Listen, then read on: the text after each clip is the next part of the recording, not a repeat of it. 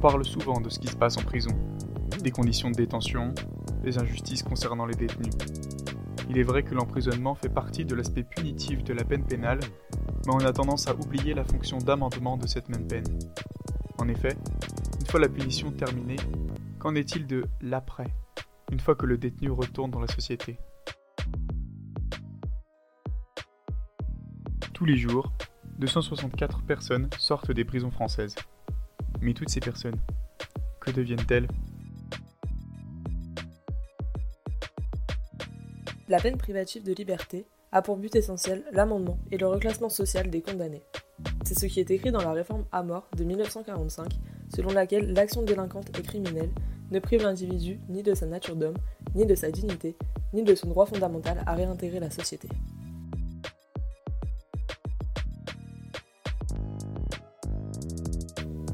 Bonjour à tous.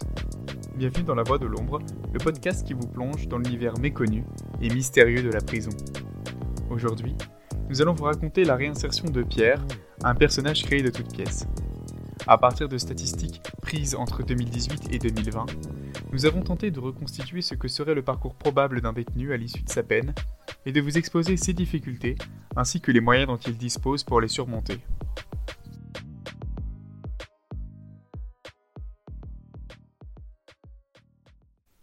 Ce matin, Pierre, 31 ans, sort de prison après y avoir passé 4 ans, 3 mois et 17 jours. Il doit entamer sa réinsertion sociale, mais sait que le chemin est long et difficile. Il va devoir réapprendre à vivre en société et à accepter le regard parfois lourd des autres. La réinsertion sociale, c'est la réintégration d'un individu dans la société à travers la reprise des activités quotidiennes et des relations amicales et associatives. Du fait des conditions de détention, l'incarcération peut causer la rupture des liens sociaux et familiaux, l'aggravation des troubles ou fragilités psychiques, ainsi que des problèmes d'addiction. À sa sortie, cela peut poser problème à l'ancien détenu qui souhaiterait faire à nouveau partie intégrante de la société. La grille se referme derrière lui. Pierre se retrouve seul. Personne n'est là pour l'attendre. Comme 80% des prisonniers, Pierre effectue une sortie sèche, sans aménagement de peine, alors même que des études ont montré que les risques de récidive étaient pour eux beaucoup plus élevés que pour une peine aménagée. En réalité, Pierre n'est pas vraiment seul. Il existe quelques organismes et associations qui peuvent l'épauler. Il est déterminé à réintégrer la société, il ne veut surtout pas faire partie des 40% de récidivistes, il lui faut donc trouver un toit et un job.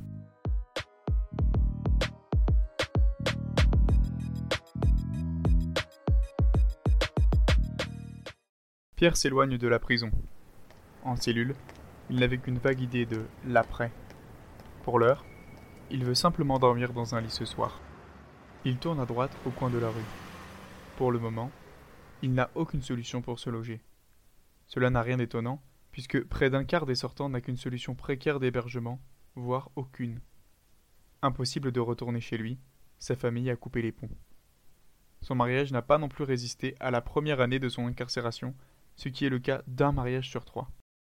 Dans sa poche, il a, grâce à un co-détenu, griffonné sur un bout de papier le numéro de l'association Mouvement pour la réinsertion, qui prépare la sortie des personnes incarcérées sur demande des SPIP ou à l'initiative des sortants. Les SPIP, c'est le service pénitentiaire d'insertion et de probation. Ils ont un rôle central en matière de prévention de la récidive et de réinsertion. Pierre va avoir besoin de l'association. N'ayant pas de garant, l'obtention d'un logement devient très difficile, surtout au vu des délais pour les dossiers d'HLM. Grâce à cet organisme, il obtiendra peut-être une solution temporaire qui pourrait être un tremplin vers une situation plus confortable.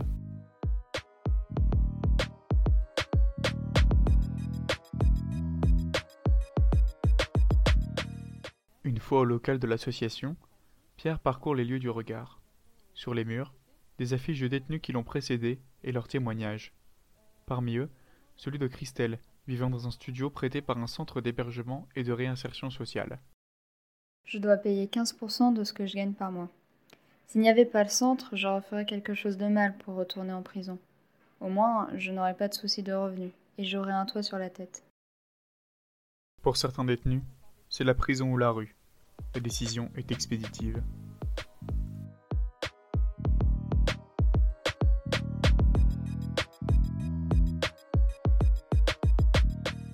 Ce soir, Pierre a envie de revivre des moments simples. Il entre dans un bistrot et commence à parler avec le barman. La discussion vire un peu trop rapidement vers le sujet de sa détention.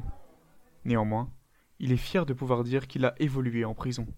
En effet, Pierre a pu bénéficier d'une formation et passer un CAP. C'est une chance. En 2018, seulement 15% des détenus suivent une formation professionnelle et moins d'un tiers travaillent. Cela est principalement dû à la crise de 2008 et ses délocalisations. Les activités proposées en prison sont des tâches très peu qualifiées qui n'existent plus en France. Malgré ces chiffres très faibles, les détenus veulent travailler dans leur immense majorité. Le fait de toucher un salaire, même minime, leur permet d'échapper à la dépendance vis-à-vis d'autres détenus qu'engendre le fait de ne pas pouvoir se payer ce dont ils ont besoin, pour avoir, par exemple, des cigarettes.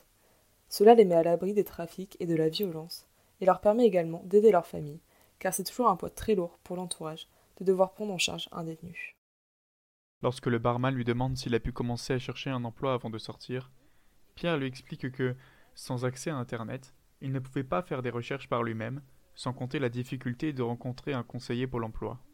Moins d'un quart des sortants de prison, soit 16 000 par an environ, voient un conseiller en entretien avant de sortir.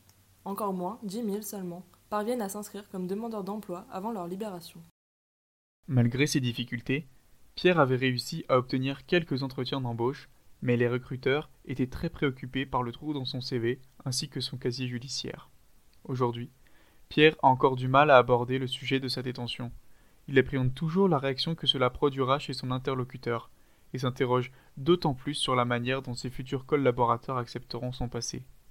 Même si le regard des autres est source d'inquiétude pour lui, il sait que trouver un travail sera déterminant pour une réinsertion réussie, et ainsi éviter d'être soumis à des circonstances financières et sociales qui le pousseraient à faire le choix de récidiver.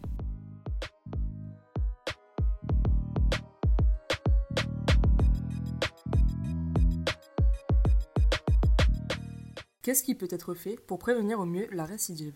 C'est la question à laquelle le ministère de la Justice a répondu lors d'une conférence de 2013 améliorer l'évaluation des situations individuelles et identifier les potentialités des détenus à se réinsérer, faciliter l'intégration dans la société, notamment par l'accès au logement et à l'emploi.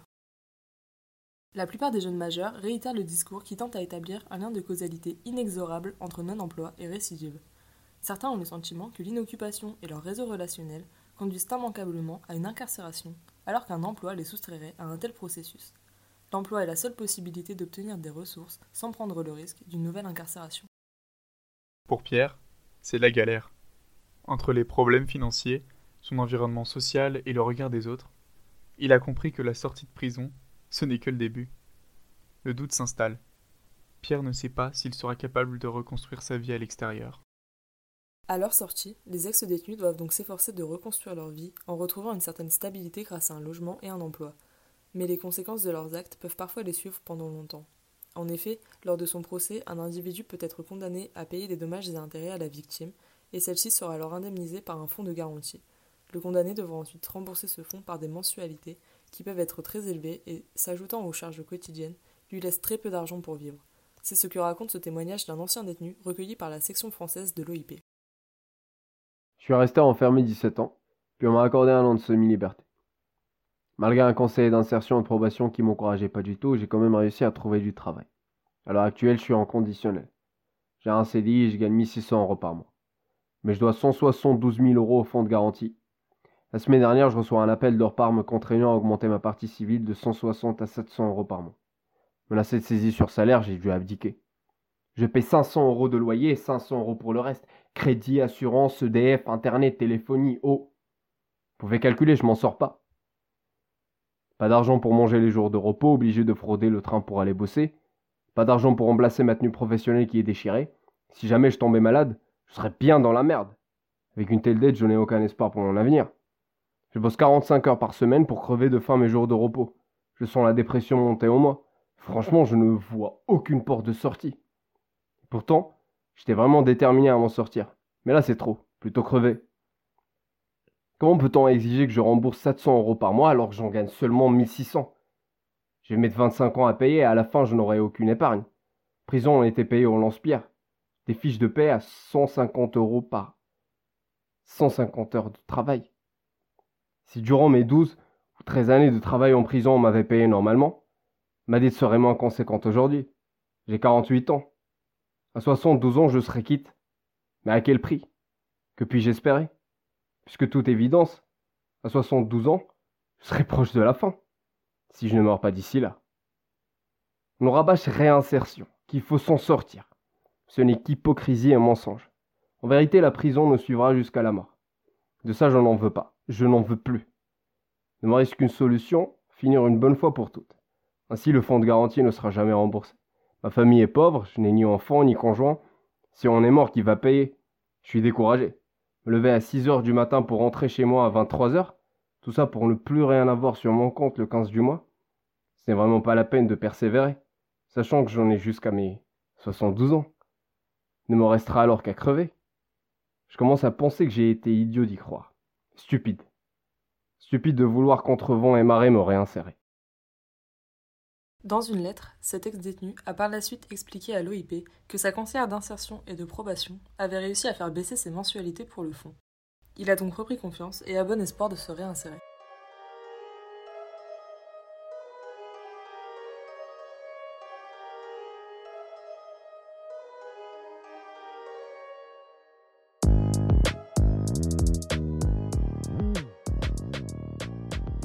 Merci d'avoir écouté jusqu'au bout ce troisième épisode de La Voix de Londres.